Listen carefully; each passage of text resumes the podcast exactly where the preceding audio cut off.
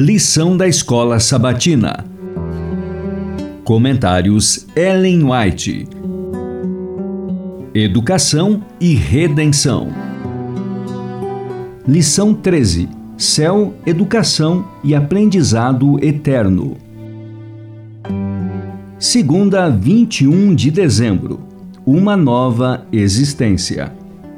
Na terra renovada, os salvos se empenharão em ocupações e prazeres que trouxeram felicidade a Adão e Eva no início. Eles viverão a vida do Éden, no jardim e no campo. Eles edificarão casas e nelas habitarão, plantarão vinhas e comerão o seu fruto. Não edificarão para que outros habitem, não plantarão para que outros comam, porque a longevidade do meu povo será como a da árvore, e os meus eleitos desfrutarão de todas as obras de suas próprias mãos. Isaías 65, versos 21 e 22.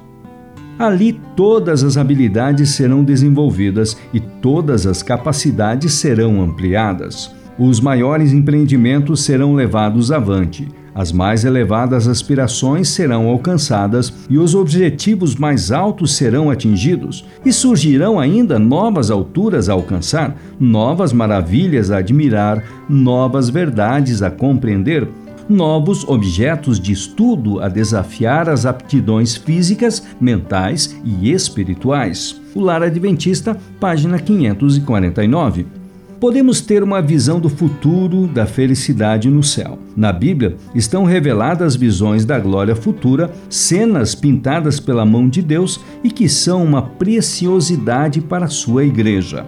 Pela fé, podemos chegar até o limiar da cidade eterna e ouvir as afáveis boas-vindas dadas aos que nesta vida cooperaram com Cristo, considerando uma honra sofrer por sua causa. Ao serem proferidas as palavras Vinde, benditos de meu Pai, Mateus 25, 34, eles lançarão suas coroas aos pés do Redentor, exclamando: Digno é o Cordeiro que foi morto de receber o poder e riqueza e sabedoria e força e honra e glória e louvor. Aquele que está sentado no trono e ao Cordeiro, seja o louvor e a honra e a glória e o domínio pelos séculos dos séculos. Apocalipse 5, versos 12 e 13. Lá os remidos vão cumprimentar aqueles que os conduziram ao Salvador e todos se unirão para louvar aquele que morreu para que os seres humanos pudessem ter a vida que é medida pela vida de Deus. O conflito estará terminado, as lutas e tribulações terão chegado ao fim. Cânticos de vitória encherão todo o céu enquanto os remidos entoarão o jubiloso cântico: Digno é o cordeiro que foi morto e que vive outra vez como triunfante vencedor. Atos dos Apóstolos, páginas 601 e 602.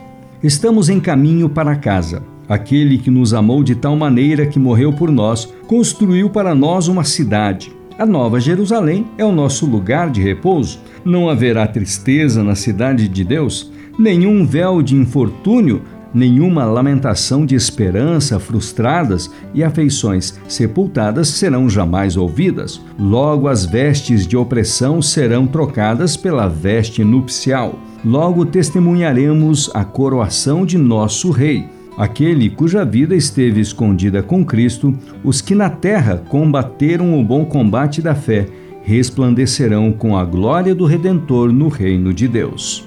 Permitam que essa fé os guie pelo caminho estreito que, através dos portais da cidade de Deus, conduz ao grande além, ao amplo e limitado futuro de glória destinado aos remidos.